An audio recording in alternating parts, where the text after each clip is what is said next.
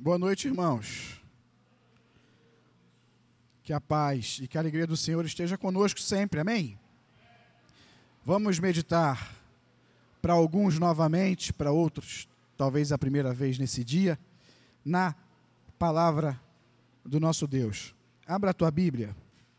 Nós vamos meditar num trecho que é descrito em dois, em dois livros diferentes, mesmo trecho. E a gente vai ficar indo de um livro para o outro, vendo detalhes, termos que vão ajudar a nós entendermos mais claramente o que está sendo dito, mas é o mesmo assunto. E nós vamos ficar só nesses dois textos. Abra primeiro, por favor. Primeiro livro de Crônicas,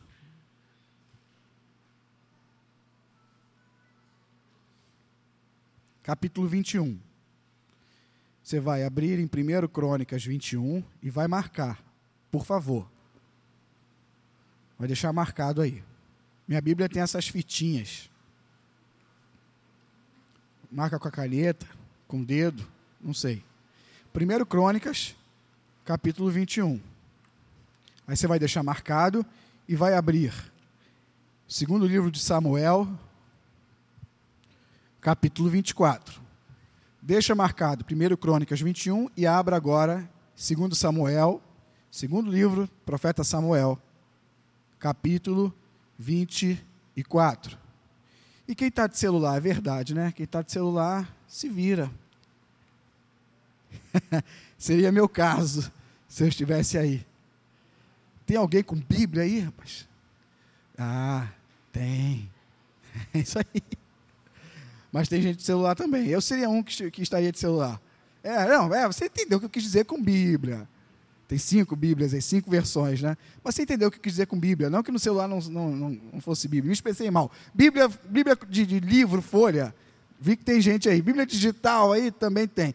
Quem está com a Bíblia digital, não sei como é que vai fazer. Mas de repente eu espero um pouquinho até os digitalizados irem de um livro para o outro. Consertei? Ah, ah. Mas está aí, é, segundo livro de Samuel, capítulo 24. Vamos orar antes de começarmos a ler. Pai amado, louvado e glorificado seja o teu santo nome, Senhor.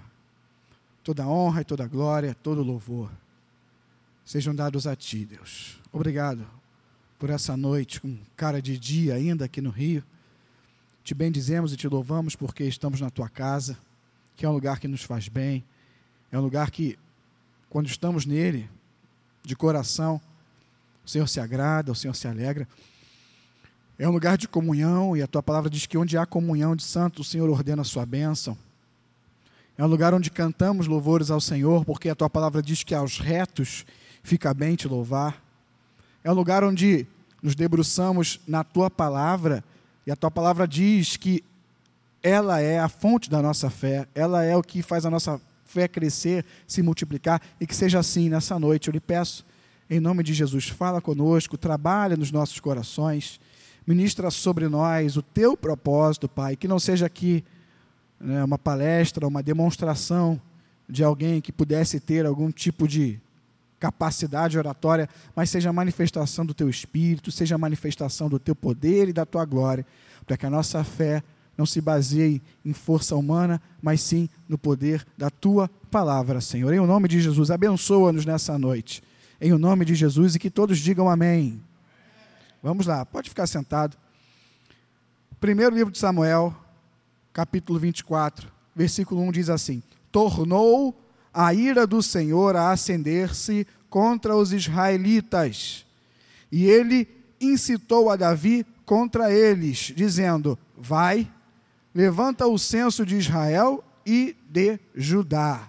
Só esse primeiro versículo. Segundo Samuel. Eu falei primeiro? Então é segundo Samuel. Quem está em primeiro Samuel aí? Então vai para 2 Samuel. Vai. 2 Samuel, capítulo 24. Primeiro nós vamos ler Samuel. 2 Samuel, capítulo 24. Depois vocês vão ver. Então vamos lá. Segundo livro de Samuel, capítulo 24, versículo 1: Tornou a ira do Senhor a acender-se contra os israelitas. E ele incitou a Davi contra eles, os israelitas, dizendo: Vai, levanta o censo de Israel e de Judá. Ok? Agora, Crônicas 21. Primeiro livro de Crônicas 21, versículo 1, está falando sobre a mesma situação. E diz o seguinte: Perceba a diferença. Então, Satanás se levantou contra Israel e incitou a Davi a levantar o censo de Israel. Perceberam a diferença? Segundo Samuel, Deus incitou Davi. Primeiro Crônicas, Satanás incitou Davi.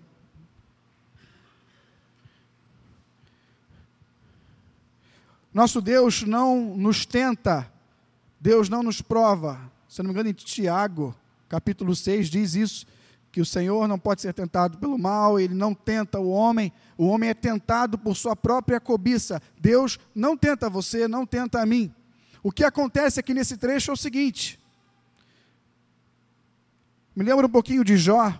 O Senhor permitiu que o coração de Davi tivesse uma outra disposição. O Senhor permitiu que Satanás incitasse Davi, porque através de Davi, como diz no versículo 1 lá de Samuel, o Senhor estava irado contra os israelitas.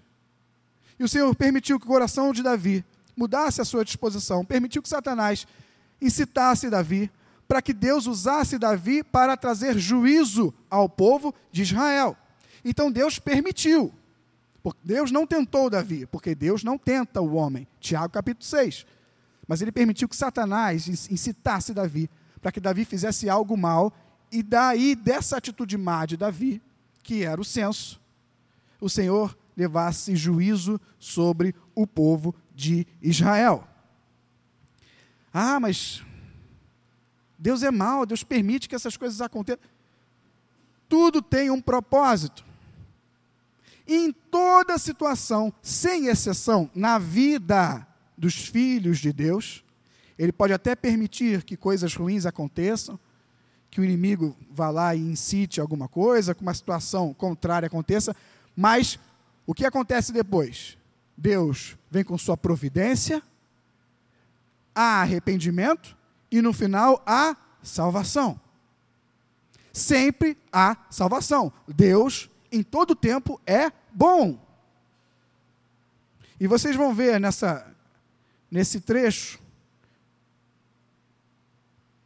que há um erro, um pecado, há uma consequência ruim. Deus traz sobre Israel juízo, mas no final ele salva, ele guarda o seu povo. Versículo 2 de Samuel. Segundo Samuel 24. Eu não lembrava dos celulares, rapaz. Os celulares, os celulares estão causando, me causando uma certa angústia. Mas, segundo Samuel 24. Voltou para lá? A gente leu 1, agora vamos ler o 2. Disse, pois, o rei a Joabe, comandante do seu exército: Percorre todas as tribos de Israel, de Dan até Berseba, e levanta o censo do povo, para que eu saiba o seu número. Versículo 3. Disse Joabe ao rei: Ora, multiplique o Senhor teu Deus a este povo cem vezes mais. E o rei, meu senhor, o veja, mas por que tem prazer nisto o rei, meu senhor? Ou seja, Joabe questionou a ordem do rei Davi. Davi, em, em, em poucas palavras, Davi, por que, por que, que o senhor está querendo fazer isso? Que benefício, que prazer o senhor tem em levantar esse censo no povo? Joabe achou uma péssima ideia, essa ideia do rei Davi. E, e não precisa ir em crônicas ainda não, mas no, no, no versículo 6 ou no versículo 9, Joabe se refere a essa ideia de Davi como uma ideia me fugiu a palavra, mas não tem problema, eu colo. Abominável. Joab diz no versículo 6, lá de Crônicas 21, que essa ideia do rei Davi foi uma ideia abominável. Abominável.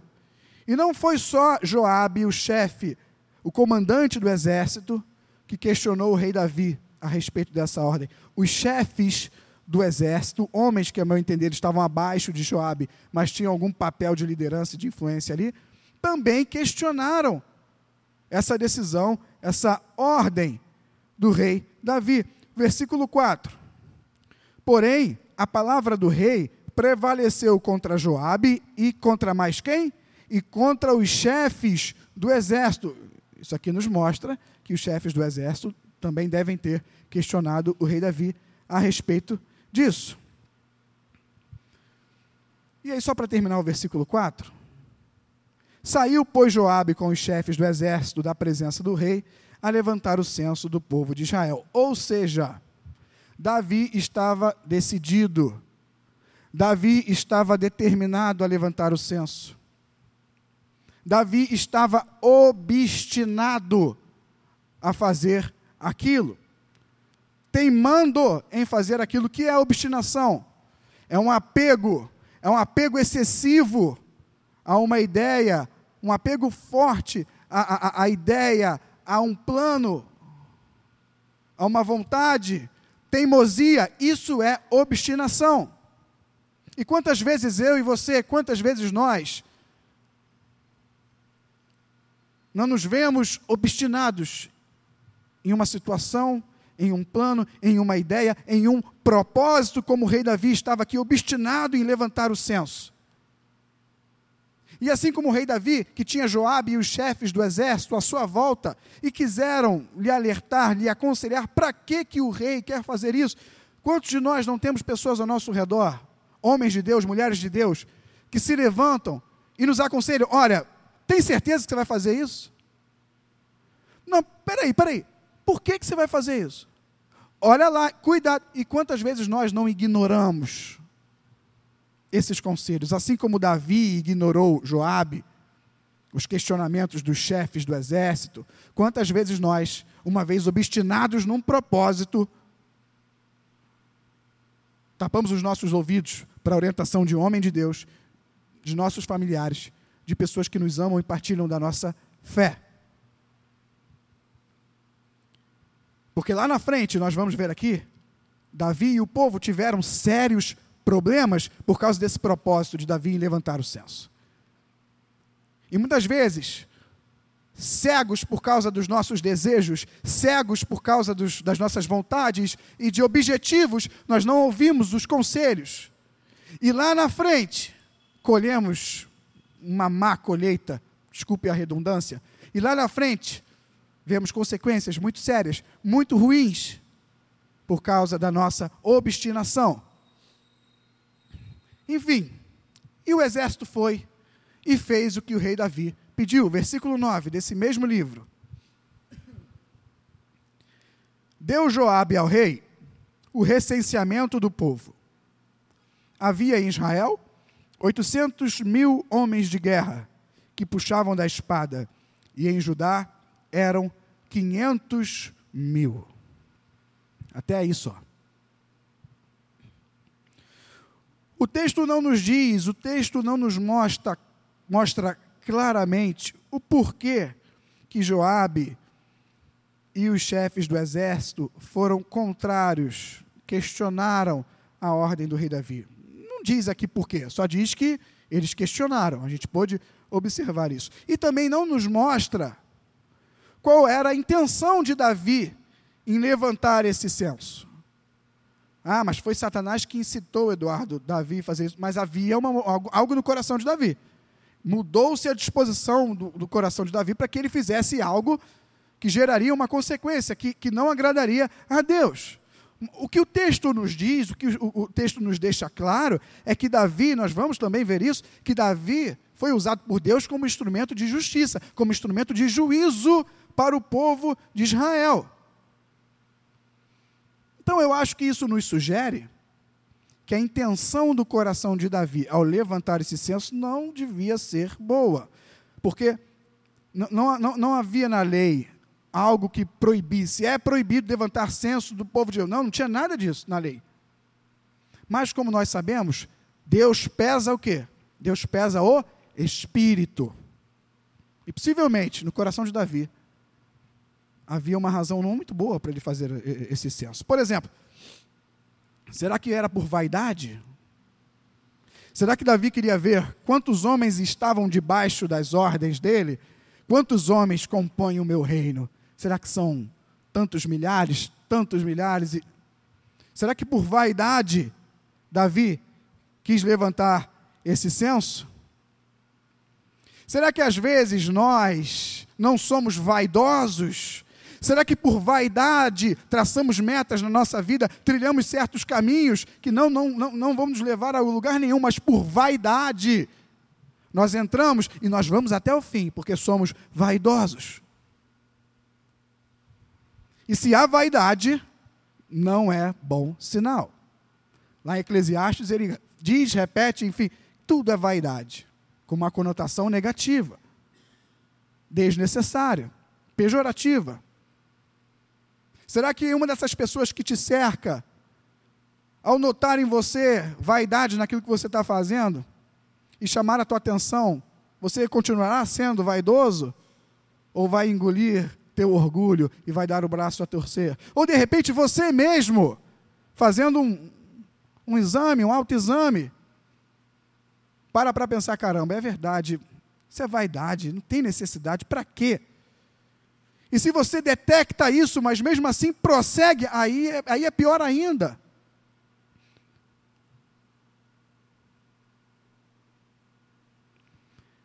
Esse caminho, caminho de vaidade, não nos leva a lugar algum. Talvez Davi, por vaidade, estava querendo levantar esse senso. Talvez por ganância. Talvez Davi estava querendo aumentar os limites do reino. Talvez Davi estava querendo saber quantos homens ele tem para guerrear e, e querendo conquistar outros territórios e alargar as suas fronteiras, sem uma devida ordem de Deus para isso. Talvez Davi estivesse sendo ganancioso e hoje nesse mundo, eu não posso falar do mundo antigo, posso conjecturar, mas eu posso falar do mundo que eu vivo hoje, é ganância, Ganância, ganância, é mais, é mais, é mais. Nossa vida profissional tem que ter mais, mais, mais. Temos que ter mais recursos, temos que ter mais bens, temos que ter mais isso e mais, e mais, e mais.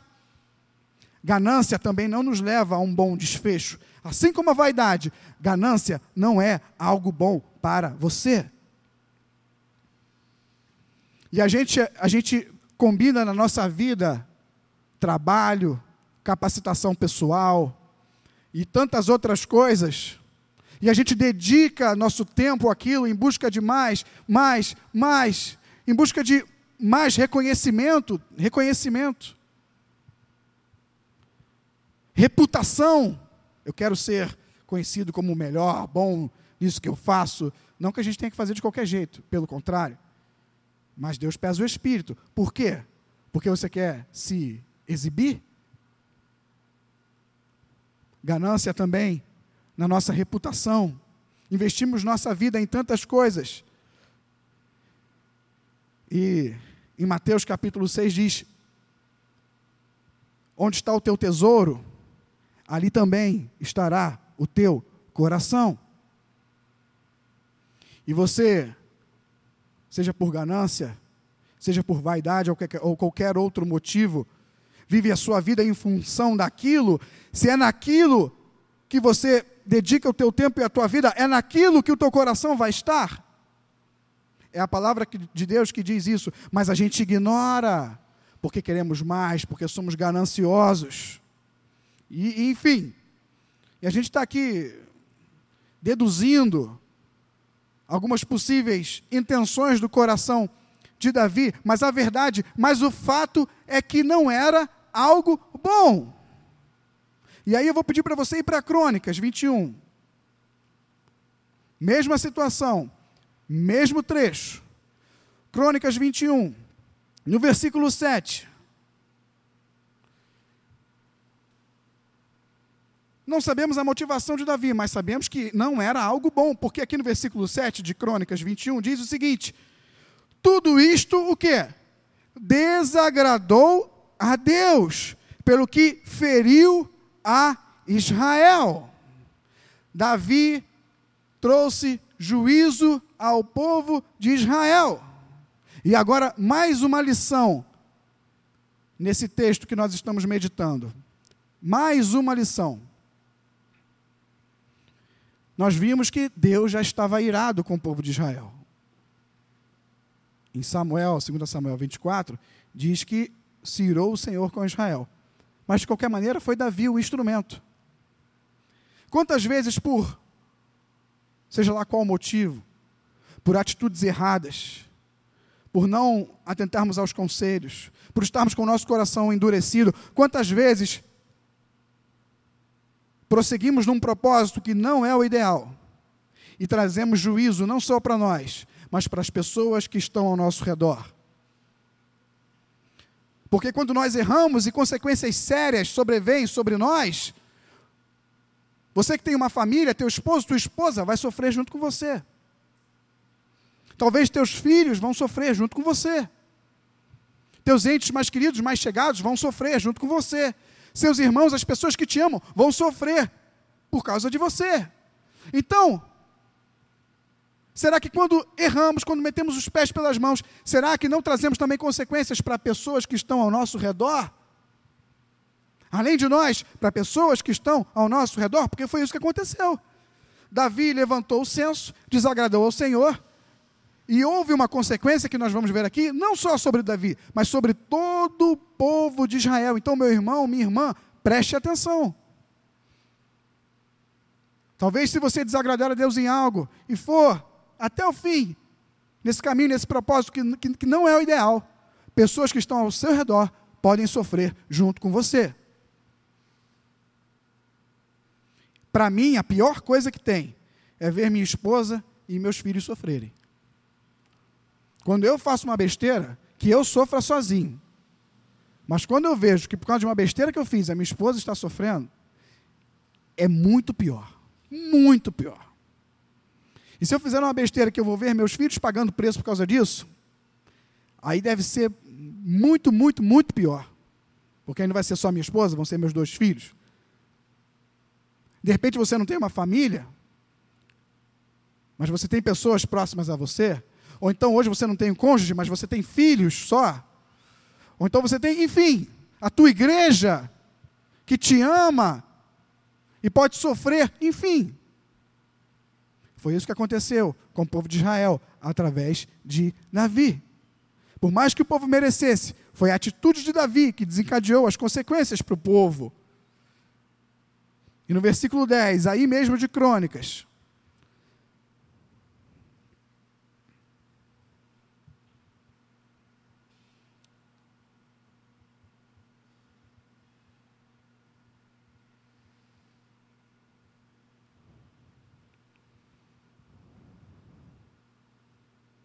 Não, não é Crônicas, não.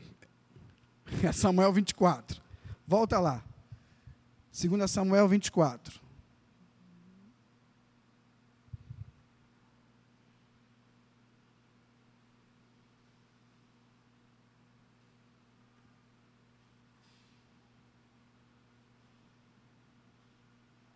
Você foi?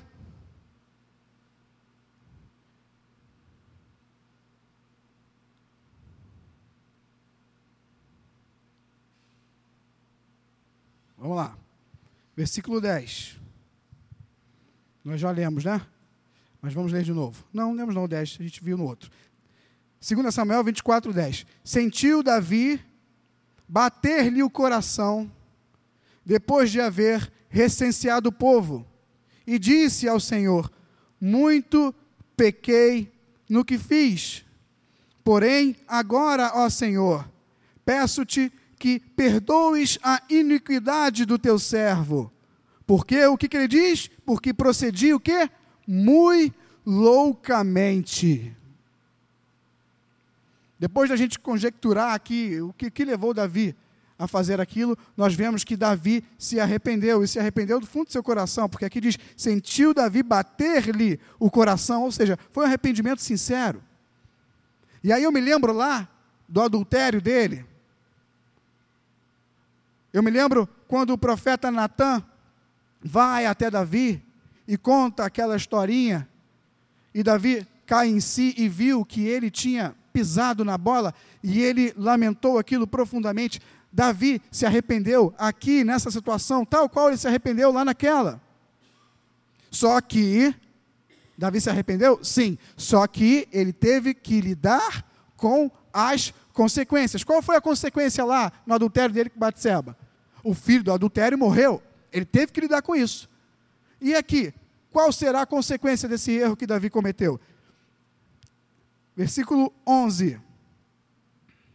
Ao levantar-se Davi pela manhã, veio a palavra do Senhor ao profeta Gade. E sempre vai um profeta, né? Foi o profeta Natan falar com Davi, agora foi o profeta Gade falar com Davi. E eu me atrevo a dizer que sempre chega um profeta, alguém da, da de Deus, para falar para você também. Assim como Natan e Gade afrontaram, confrontaram, na verdade, Davi, sempre tem alguém que fala e confronta você diante do teu erro. Talvez nessa noite eu esteja sendo usado para isso. Talvez nessa noite Deus, a minha voz, seja a voz para dizer para você: ó, você está errado. Olha, você está você tá errada. Para com isso. Recalcula essa rota aí. Vamos mudar o caminho. Vamos mudar. Talvez hoje seja eu a pessoa que Deus está usando para chamar a tua atenção, mas Deus sempre usa alguém para chamar a atenção dos seus filhos. Para que assim como foi no coração de Davi, haja arrependimento. E eu peço em nome de Jesus que haja arrependimento no teu coração. E eu peço que o próprio Deus promova isso, quebrante o teu coração, para que a partir de hoje você se determine a fazer diferente. Que Ele te convença do seu erro. Para que a partir de hoje você trilhe um novo caminho. E nós começamos a ler a respeito do que o profeta Gad ia falar aqui, mas eu prefiro ler esse mesmo trecho lá em Crônicas. Vamos para lá. Mesmo trecho, o profeta Gad chegando diante de Davi e ele vai começar a falar. Só que vamos ler aqui em Crônicas, fica mais claro. Lembra? Primeiro Crônicas 21, você não se perdeu não, né? Versículo 9.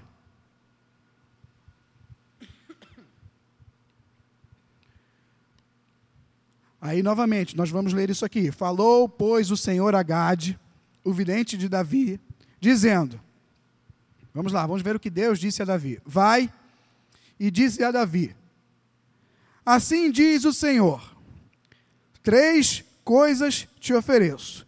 Escolhe uma delas para que te faça. Olha só.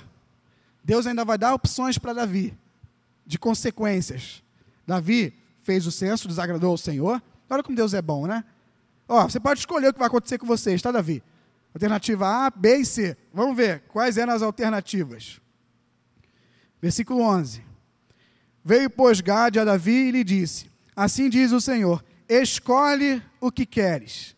Primeira opção: ou três anos de fome.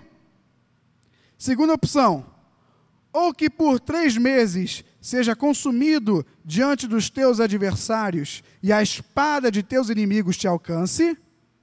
Agora, a terceira opção: ou que por três dias a espada do Senhor, isto é, a peste na terra e o anjo do Senhor causem destruição em todos os territórios de Israel. Três alternativas. Vê, pois, agora que responda, e hei de dar a resposta ao que me enviou. Versículo 13. Então disse Davi a Gade: Estou em grande angústia. Bem, ele escolheu a terceira opção. Olha, caia eu pois, nas mãos do Senhor, porque são muitíssimas as suas misericórdias, mas nas mãos dos homens não caia eu. Deus foi legal com Davi, né? Mas a verdade é que Deus é bom o tempo todo. Em todo tempo, Deus é bom para conosco. E o próprio Davi manifesta isso, essa, essa ciência, na sua escolha. E ele declara que em Deus há misericórdia. Porque os homens são maus. Se eu cair nas mãos dos homens, eles não terão misericórdia de mim. Mas nas mãos do Senhor, ainda que dura seja a consequência, há misericórdia. O que, que você escolhe? Prosseguir? Fazer aí o que você quer fazer? Continuar obstinado, teimoso, continuar obstinada e cair nas mãos dos homens? Ou se arrepender, dar meia volta, arcar com as consequências em Deus, porque em Deus há misericórdia. Qual é a tua escolha?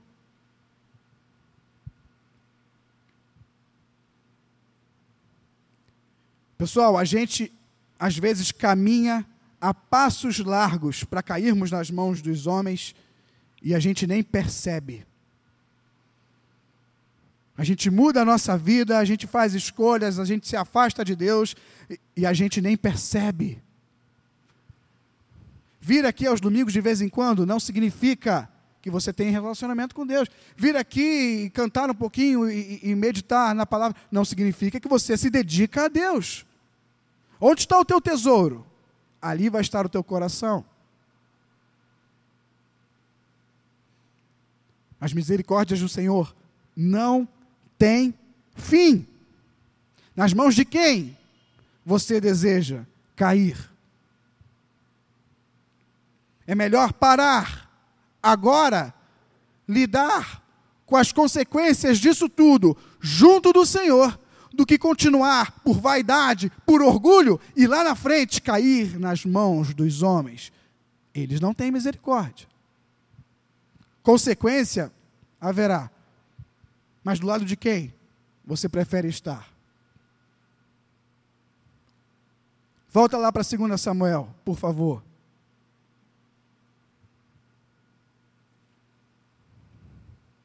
O texto que temos lido desde o início, 2 Samuel capítulo 24. E agora o versículo 15. Então, enviou o Senhor a peste a Israel, desde amanhã até ao tempo que determinou. E de Dan até Berseba morreram setenta mil homens do povo. Estendendo, pois, o anjo do Senhor a mão sobre Jerusalém para a destruir. Agora olha a misericórdia do Senhor.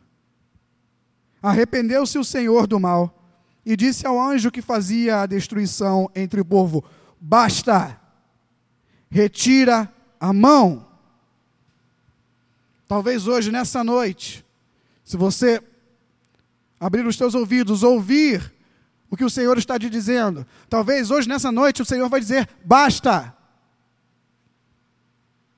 Talvez nessa noite, você orando em nome de Jesus, ele ouça a tua oração e diga: basta, basta dessas consequências, basta dessa adversidade, basta dessa confusão.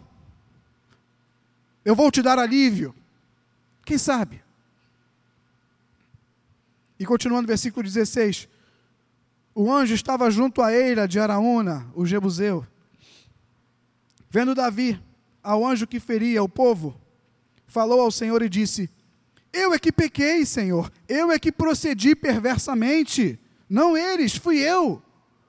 Porém, essas ovelhas, o que, que eles fizeram? Seja, pois, a tua mão contra mim e contra a casa de meu pai, não contra o povo, Senhor. Agora sim, Davi. Agora Davi age como um rei. Agora Davi age como um pastor se preocupando com o povo, se preocupando com o rebanho.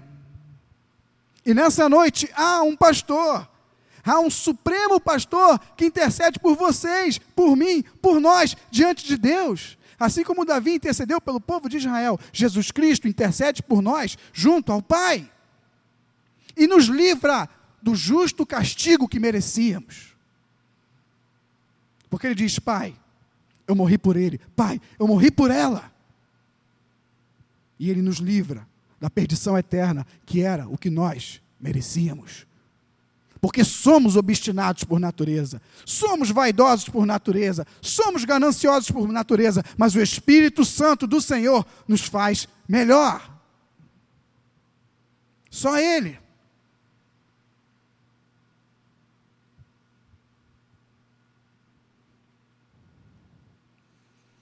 E por Cristo, através de Cristo, através da graça do nosso Senhor, Hoje nós podemos, de olhos fechados ou de olhos abertos, de mãos assim, espalmadas, ou para cima, ou seja lá que for, até com a mão no bolso, hoje nós podemos orar em nome de Jesus e dizer: Filho de Davi, tem compaixão de mim, tem misericórdia de mim, me ajuda na minha fraqueza, porque eu quero mudar. Me livra da obstinação, eu não quero esse caminho para mim, eu não quero ser teimoso, eu não quero ser teimosa, eu quero trilhar o teu caminho, eu quero ser um homem, eu quero ser uma mulher, igual Davi, um homem e uma mulher segundo o teu coração. Vocês lembram que a palavra de Deus nomeia Davi como homem segundo o coração de Deus? E olha o que Davi fazia. A gente lembra muito do adultério, esse foi outro erro de Davi. Mas ele era um homem segundo o coração de Deus, meu irmão. Ele era um homem segundo o coração de Deus, minha irmã. E hoje, em nome de Jesus, nós podemos dizer: Senhor, me perdoa, eu pequei. Me ajuda. Eu quero mudar.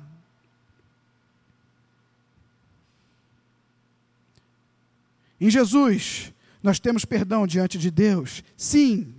Mas lembra, lembra que eu até chamei a atenção de vocês quando nós lemos o versículo que mostra que Davi se arrependeu. Lembra que diz que o coração de Davi bateu-lhe o coração. Vocês lembram disso? Lá em Samuel, bateu-lhe o coração. Foi um arrependimento sincero. O Senhor operou no coração de Davi, e é assim que tem que ser conosco. O teu coração tem que estar quebrantado, para a partir daí você tomar um novo rumo, ter um novo rumo de uma pessoa obstinada ao erro, você passa a ser um homem ou uma mulher segundo o coração de Deus. Determinado a obedecer, determinado a, a, se relacionar com Deus, determinado a colocar o teu tesouro nas coisas de Deus, não no teu trabalho, não na tua casa, não na tua empresa, não no teu lazer, seja lá o que for Onde estiver o teu tesouro, ali vai estar o teu coração.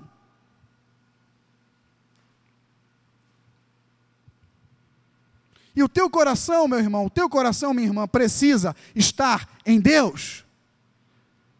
Se não estiver, ele vai ficar em segundo, terceiro, quarto, quinto lugar. Você vai até ser simpático à igreja e à causa. Mas quando bater a obstinação, você não vai ouvir os conselhos. Você vai ser vaidoso ou vaidosa. Você vai ser ganancioso ou gananciosa. E aí, você vai cair nas mãos dos homens.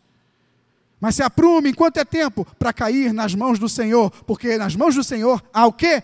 Misericórdia. Mas você tem que querer. Tem que querer. Eu não posso querer por você. Eu não posso ir lá na tua casa e aí? Leu a Bíblia? Ah, então lê, lê, lê. Não posso. Até porque eu tenho que fazer isso para mim mesmo. Aí não ia dar tempo de fazer para você. Eu não posso ir na tua casa e aí? Já louvou a Deus hoje pelo que Ele fez na tua vida? Lembrou que tu era um desgraçado, uma desgraçada, mas agora você é chamado amigo de Deus? Lembrou disso? Agradecer a Deus por isso? E aí? Está vendo mudança? Tu é a mesma pessoa, 10 anos na igreja, não mudou nada. Espera aí, eu não posso fazer isso por você. Você tem que querer, cara. Você tem que querer, minha irmã. Você tem que querer, meu irmão. Você tem que se determinar. Você tem que fazer questão. Eu faço questão de ser crente. Ou então você vai ser simpatizante. Você tem que fazer questão. Você tem que se determinar. Vida de comunhão, leitura, oração, dedicação ao Senhor. Onde estiver o teu tesouro, ali estará o teu coração. Quantas vezes eu já repeti isso aqui? O teu coração tem que estar em Deus. Versículo 18, aí em Samuel. Está terminando. Naquele mesmo dia, veio Gade, profeta, ter com Davi, e lhe disse: Sobe, levanta ao Senhor um altar na eira de Araúna, o Jebuseu. Versículo 19. Davi subiu segundo a palavra de Gade, como o Senhor lhe havia ordenado. Olhou Araúna do alto e, vendo que vinham para ele o rei e os seus homens, Araúna saiu e se inclinou diante do rei com o rosto em terra. E perguntou: Por que vem o rei, meu senhor, ao seu servo? Respondeu Davi: Para comprar de ti esta eira a fim de edificar nela um altar ao Senhor, para que cesse a praga de sobre o povo. 22. Então disse Araúna a Davi: Toma, rei, e ofereça ao rei, meu senhor, o bem que lhe parecer. Eis aí os bois para o sacrifício, e os trilhos, e a peiragem dos bois para a lenha. Tudo isto, ó rei, Araúna oferece ao rei.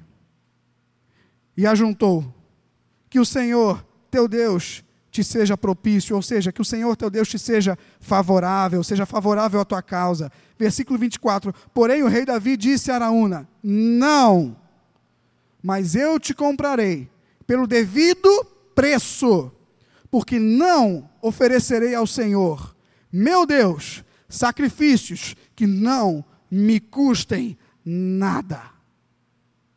Você quer vida fácil? Não volte mais aqui. Mas aí lembre-se: cair nas mãos dos homens.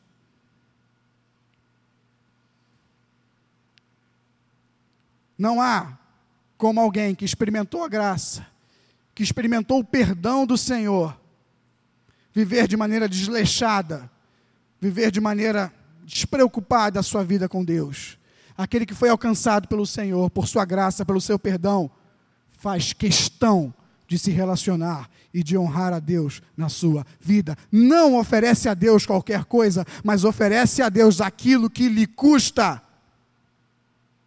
E se relacionar com Deus custa. Para nós, homens e mulheres, limitados, cansados, sobrecarregados, custa. Não é fácil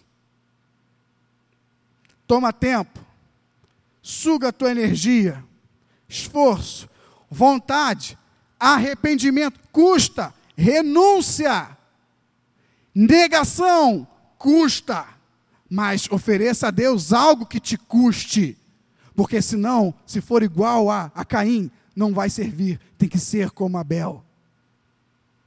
Algo que custe, não é fácil. Você tem que querer. E aqui um rápido exemplo, um, rápido. Não estou falando isso porque eu estou te dando exemplo de alguma coisa. Não, na verdade foi o que a situação que trouxe ao meu coração essa mensagem, essa meditação. Esse final de semana está tumultuado para mim, para minha casa. Nós estamos de mudança. Quem esteve aqui na última vez que eu preguei ouviu meu testemunho, mas a gente ainda não está indo para esse lugar onde eu espero morar. Eu estou indo para a casa dos meus pais, porque o lugar onde eu morava acabou o prazo, eu tive que sair. Então eu vou fazer um pit stop na casa dos meus pais. Então, é nesse fim de semana que a gente se mudou. E eu estou cansado. Eu estou cansado. Eu levei uma parte para casa, os móveis eletrodomésticos para casa de parentes, para casa da Thaís. E uma outra parte de coisas do dia a dia eu levei para minha mãe. E me incomoda, não porque a casa lá é cheia, porque lá mora minha mãe, meu pai, meu irmão, minha avó. Quatro. Aí chegaram mais quatro agora. Eu, minha esposa e meus dois filhos. Então tá, beleza. Mas não é isso que me incomoda, não. Eu fico bem à vontade lá. Mas me incomoda o fato de talvez eu estar incomodando eles. De, da minha mãe estar tá vendo a casa meio bagunçada e tal. E aí ontem a gente foi dormir tarde, ficamos, fiquei quase o dia inteiro vendo a mudança, parte da manhã fazendo uma coisa, tarde e noite fazendo outra, para entregar o apartamento, estava cansado. Meu carro, de manhã, sei, quem estava aqui percebeu que a Deise não veio, as crianças não vieram. Meu carro estava com o banco deitado, cheio de tralha, não dava para as crianças virem, só dava para eu entrar no carro. E eu fiz questão de vir. Eu estava cansado. Eu poderia, entre aspas, ter essa desculpa. Não, estou cansado, vou. E se eu ficasse, sinceramente, se eu ficasse, não, acho que tinha problema nenhum não estava pecar, em pecado, não ia perder salvação, não ia acontecer nada se eu tivesse ficado em casa dormindo. Mas eu quis, fiz questão de vir. Beleza. Mas peguei a roupa que dava, a roupa que eu consegui pegar e achar e vim. Aí o pastor, de maneira discreta, fala: Eduardo vai pregar à noite. Eduardo vai pregar à noite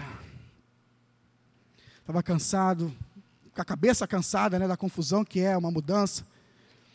E assim, essa galera toda na casa dos meus pais, onde é que eu ia ficar para ler, para me concentrar, para estudar? Aí eu tinha também desculpa para falar: não, pastor, deixa eu pregar domingo que vem, vai ser melhor e tal. E aí eu lembrei de Davi. Eu não quero oferecer a Deus algo que não me custe nada. Porque eu preparar uma mensagem domingo à tarde, que eu estou ali com tempo livre, tranquilo, descansado. Ou então preparar na véspera, é, entre aspas, fácil. Mas é, mas é hoje que tá, eu estou meio assoberbado e tal. É aí que eu tenho que dizer: sim, Senhor, eis-me aqui. E aqui estou eu com vocês. Eu fiz questão. E foi essa situação que gerou essa mensagem no meu coração, porque eu lembrei de Davi. Ali, no final do culto, determinado a falar com o pastor já. Não, pastor, não vai dar não. Eu lembrei de Davi. Eduardo, é mole fazer uma pregação outro dia. Quero ver tu fazer hoje. Eu não quero oferecer a Deus algo que não me custe nada. E eu estou aqui para a glória de Deus. Você tem que fazer questão. Você tem que fazer questão. Se você não fizer questão, se você não bater o pé, eu vou. Não vai. Passou da época, gente, da, de, da gente brincar. Você tem que querer. Você tem que se determinar. Você tem medo de chegar atrasado no trabalho, porque senão você vai ser demitido. Eu tenho medo de chegar atrasado no meu trabalho, porque os médicos são, sabe, e, e, e se eu chegar atrasado, eles podem atrasar uma hora, mas eu não posso atrasar um minuto. Eu tenho receio de ter restrições com médicos e não poder trabalhar com eles, porque eles se queixam de mim. Então eu sou determinado a chegar no horário, você é determinado, você é determinada a fazer uma série de coisas, mas nas coisas de Deus, por que, que nós não somos tão determinados? Por quê? Tem que fazer questão, você tem que fazer questão de vir para o culto. Porque eu vejo alguns irmãos que vêm domingo de manhã, não vêm domingo de noite, eu não tenho nada a ver com isso, mas eu sinto falta. Aí no outro domingo não aparece, aí no outro domingo aparece, caramba, cadê? Tem, tem que vir todo culto. Porque é regra da igreja? Não, porque é teu prazer vir, poxa. Porque você faz questão. Você vai perder a salvação porque não veio domingo? Não, não vai. Não vai perder a salvação por causa disso. Deus vai te castigar. Não veio ao culto. Ah, não veio ao culto, você tem três opções, igual foi com Davi. Não, nada disso, mas poxa, você tem que querer. Você tem que fazer questão. E falar a verdade, nessas pequenas coisas a gente começa a perceber em que lugar estão as coisas de Deus na nossa vida. E se mês que vem, quando eu me mudar para o meu apartamento mesmo, eu não vier domingo de manhã, não vinho, é. Mas faça questão. Faça questão. Se determine a se relacionar com Deus. Vai te custar? Vai. Às vezes não é barato preço. Às vezes não é fácil. Mas não dá para viver descuidado diante de Deus. Não dá para se relacionar com Deus de qualquer jeito. Melhor é cair nas mãos do Senhor, que é rico em misericórdia, do que cair nas mãos dos homens. Amém? Obstinação ou devoção? Qual caminho que você escolhe? Vamos orar? Fecha os teus olhos aí no teu lugar.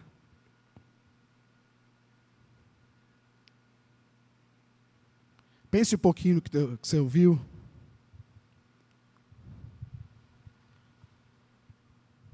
Qual o caminho que você quer trilhar diante do Senhor? Um caminho de obstinação, de teimosia, de insistência, como fez o rei Davi?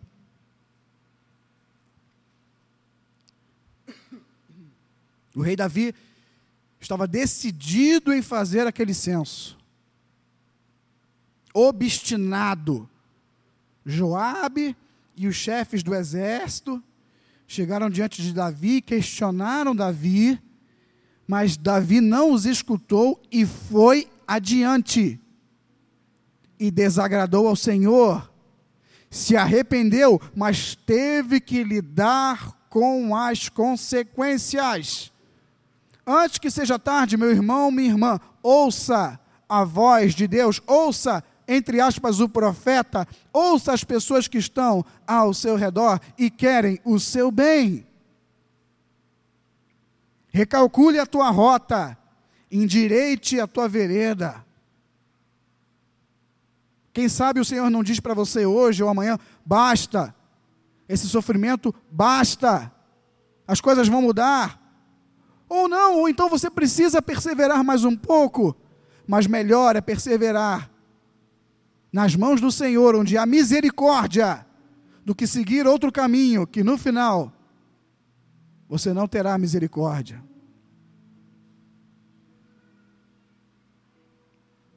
Que o Senhor quebrante o teu coração.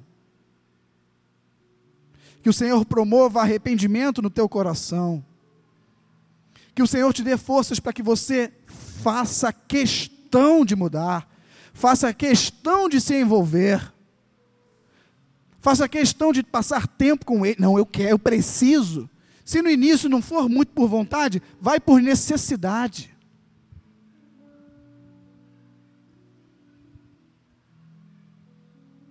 Você não tem que oferecer, você não deve oferecer a Deus algo que não te custe nada.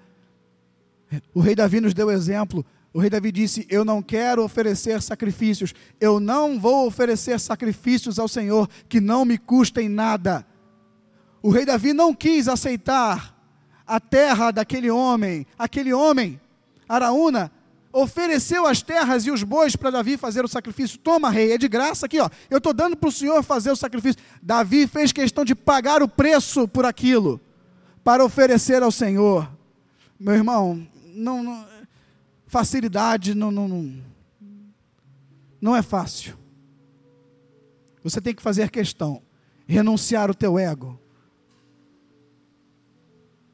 lançar fora a vaidade, lançar fora a ganância das coisas desse mundo e ter sede e fome de Deus. Ofereça a Deus algo que te custe. Renuncie você mesmo. Negue-se. Tome a sua cruz e o siga. É isso que também diz a palavra de Deus. E nessa noite, que os teus ouvidos estejam atentos para isso. Que o Senhor te ajude e que você escolha o lado certo, não o lado da obstinação, mas o lado da devoção, da dedicação ao Senhor. Em o nome de Jesus.